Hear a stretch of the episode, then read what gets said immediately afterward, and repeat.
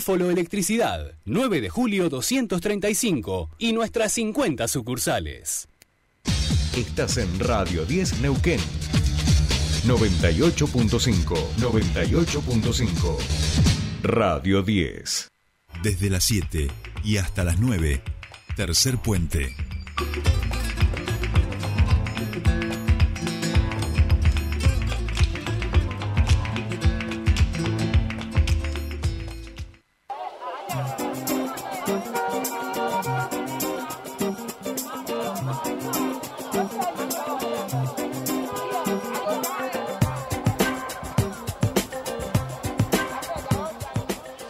Seguimos 8 o 10 minutos de la mañana en toda la República Argentina y nos vamos ahora hasta nuestra querida Universidad Nacional del Comahue, porque por supuesto que allí también están teniendo repercusiones todo lo que tiene que ver con el proceso electoral y con las propuestas y los dichos de los candidatos y candidatas y la preocupación que por supuesto genera la este esta, estos planteos en relación a la ciencia y a la universidad pública. Estamos en comunicación con la secretaria general del Sindicato de Docentes Universitarios, Mica Gómez, porque están llamando a organizarse para defender la universidad y la ciencia. Mica, muy buenos días, te saluda Jordi Aguiar. Bienvenida a Tercer Puente.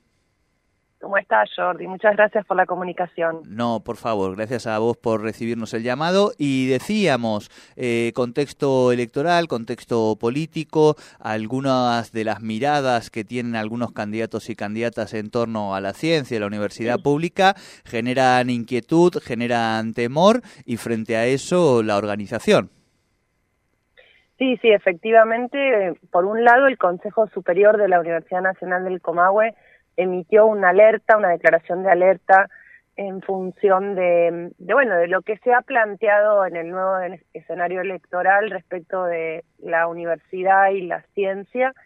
Y en particular la semana pasada los sindicatos de la Universidad Nacional del Comahue, tanto de trabajadores no docentes, docentes y estudiantes, hemos hecho público un pronunciamiento donde eh, bueno, llamamos un poco a organizarnos, a reflexionar, a debatir, a articular eh, y a desarticular, si uno quiere, eh, los discursos que actualmente se vuelven a instalar y que aparecen como novedosos. Esto es lo que nos llama bastante la atención, que aparecen discursos como si fuesen novedosos que en realidad tienen 30, 40 años, ¿no? Y que ya se discutieron en los 90, en la década menemista en la Argentina, como es esta, eh, bueno, esta, esta idea de eh, unos supuestos vouchers, eh, bueno, o, bueno, el cierre del CONICET, la privatización de la ciencia, que se ocupe el sector privado de la investigación, es decir, una cantidad de, propuestas que para nosotros son claramente privatizadoras, eh,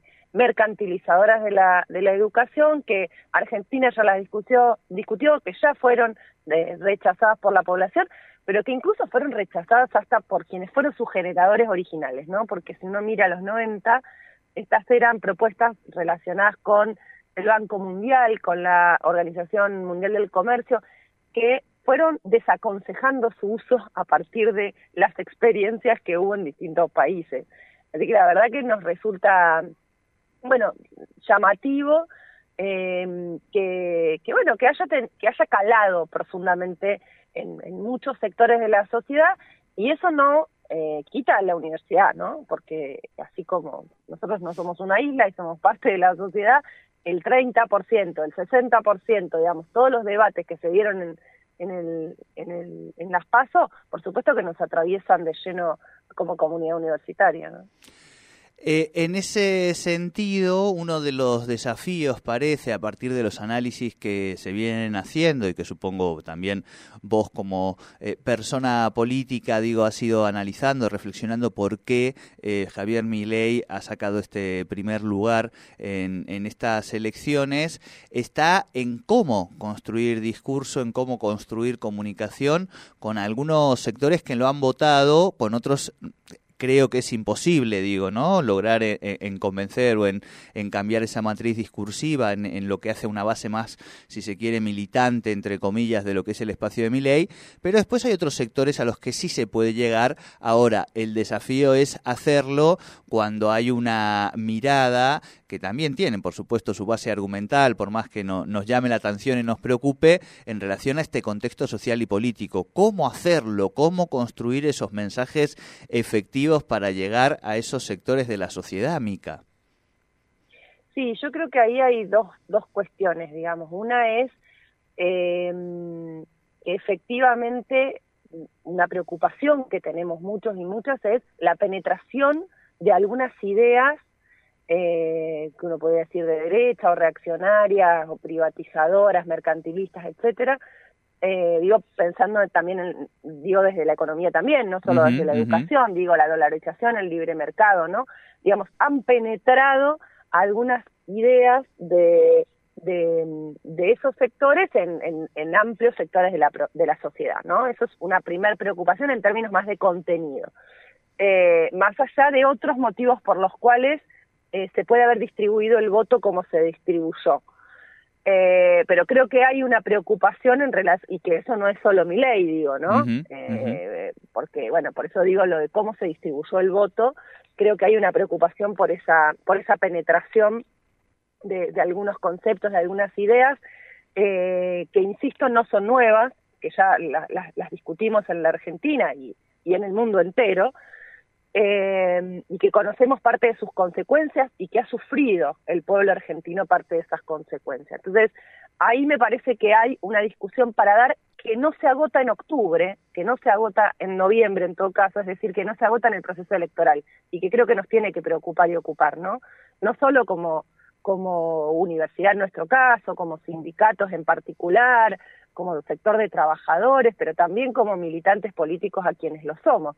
Es decir, porque esto, eh, bueno, no sabemos cuál va a ser el escenario final eh, en términos electorales, pero claramente hoy tenés de, este, de tres candidatos dos sectores que eh, claramente eh, representan discursos de derecha, ¿no? Y muchas propuestas e ideas de derecha. Por lo tanto, eso, eh, bueno, nos pone en un desafío de cara incluso al año que viene. Digo, no es solo eh, este, la coyuntura electoral, sino eh, hay una cantidad de, de, temas que si se quieren llevar adelante tenemos que estar preparados y, y, haber discutido profundamente con todos los sectores posibles de cómo eso se va a enfrentar y cómo se tiene que desarticular, ¿no? Porque hoy hay, hay gente que te dice, eh, bueno, no, yo no creo que mi ley vaya a sacar los convenios colectivos de trabajo, por ejemplo, ¿no? Uh -huh. eh, ay, no, no, no es tan así, o no creo que le dé, no creo que pueda. Bueno, está bien, ese digamos, es una persona que en todo caso vota esa propuesta política desde el convencimiento de que eso no va a ocurrir. Ahora, el problema que tenemos es quien te dice, no, no, está bien, lo que pasa es que es necesario cambiar los, los convenios colectivos porque los empresarios aducen que les genera demasiado costo laboral, que el costo laboral en la Argentina es muy grande, que necesitan seguridad jurídica y que hay que avanzar en una reforma laboral. Entonces, ahí tenemos un problema grande, que no es solo con Milei o con Patricia Bullrich, sino con la legitimidad popular necesaria para llevar adelante ese tipo de procesos. No es lo mismo que Macri haya ganado con el discurso de pobreza cero y de yo no voy al Fondo Monetario Internacional a que hoy un Javier Milei gane diciendo yo voy a privatizar la universidad pública, la ciencia, la tecnología, voy a desarmar los ministerios de educación y de salud, voy a dolarizar la Argentina y voy a eh, profundizar las leyes de libre mercado y toda la gente lo aplaude y diga, sí está bien, ese es el camino que necesita la Argentina. Entonces hay un discurso que hay que desarticular antes y que no se agota en eh, la discusión de octubre o en la discusión de noviembre. Y por otro lado está la forma, ¿no? Esto es en términos de contenido, pero también está la forma, que es esto que vos eh, me, me, me insistís, digamos, que tiene que ver con algo que hemos detectado todos, creo yo, que hemos subestimado primero y detectado después, que es estas nuevas formas de comunicar que efectivamente se han instalado con mucha profundidad, con mucha, eh, en términos cuantitativos masivamente, y que, claro, hay sectores a los que nos cuesta más llegar ahí, no solo por generación, sino sobre todo por... Eh, por las lógicas que tienen algunos ámbitos, ¿no? Nuestro ámbito, ámbito académico, es un ámbito denso, teóricamente denso, en términos de conocimiento, en términos de argumentación, en términos de reflexividad. Digo, eh, no es un discurso que sea fácil. De eh, traducir en términos de eh, las nuevas tendencias tecnológicas de redes sociales, eh, pero creo que, bueno, ahí hay un desafío y un esfuerzo, ¿no? Por, por, llegar al TikTok, por decirlo de alguna manera, eh, con, con una reflexión vinculada a la universidad. Creo que ahora ya se están haciendo cosas, creo que hay eh, en ese mundo virtual hay un poco de todo, tenemos que hacer, por supuesto, más, mayores esfuerzos, pero sobre todo tenemos que volcarnos me parece nosotros a los pasillos, a las aulas, a discutir entre los estudiantes, a discutir entre los docentes y los no docentes. Bueno, ese es un poco el desafío que nosotros proponemos como, como sindicatos. Eh, ayer además se realizó eh, la reunión del Foro Comahue por la Democracia y los Derechos Humanos, que es un ámbito bastante nuevo que se ha generado en el ámbito de la universidad, con organismos de derechos humanos, sindicatos, eh, organizaciones de artistas, etcétera, y el rectorado de la universidad. Y la idea es avanzar en algunas actividades en el, en el ámbito de la universidad. Mañana además tenemos reunión con la rectora Beatriz Gentile, los sindicatos, y vamos a llevar un poco esta propuesta que discutimos en el foro para que lo tome toda la universidad, para que lo tomen los institutos de investigación. Digo, acá lo que está claro es que la gente no puede comprar un discurso eh, que, que crea que a través de este tipo de mecanismos la universidad pública va a mejorar. La universidad pública se va a deteriorar, hay carreras que van a tener que cerrar porque para el mercado no van a resultar rentables, hay lugares del interior de las provincias de Río Negro y de Neuquén que la universidad se va a tener que ir porque no va a resultar rentable tener universidades en parajes, en pueblos, en, ciudades del interior, lejos de los centros urbanos, eh, porque si creemos que la educación es una mercancía, vamos a tener que regirnos por las leyes del mercado. Y las leyes del mercado te dicen que lo que no es rentable no va más. Entonces, eso es donde nosotros decimos, prestemos atención, abramos los ojos, la universidad pública es un gran valor, es una enorme herramienta de movilidad social ascendente, no permitamos que vengan por la, universidad la ciencia y la tecnología que tanto necesitamos en un momento de crisis, ¿no?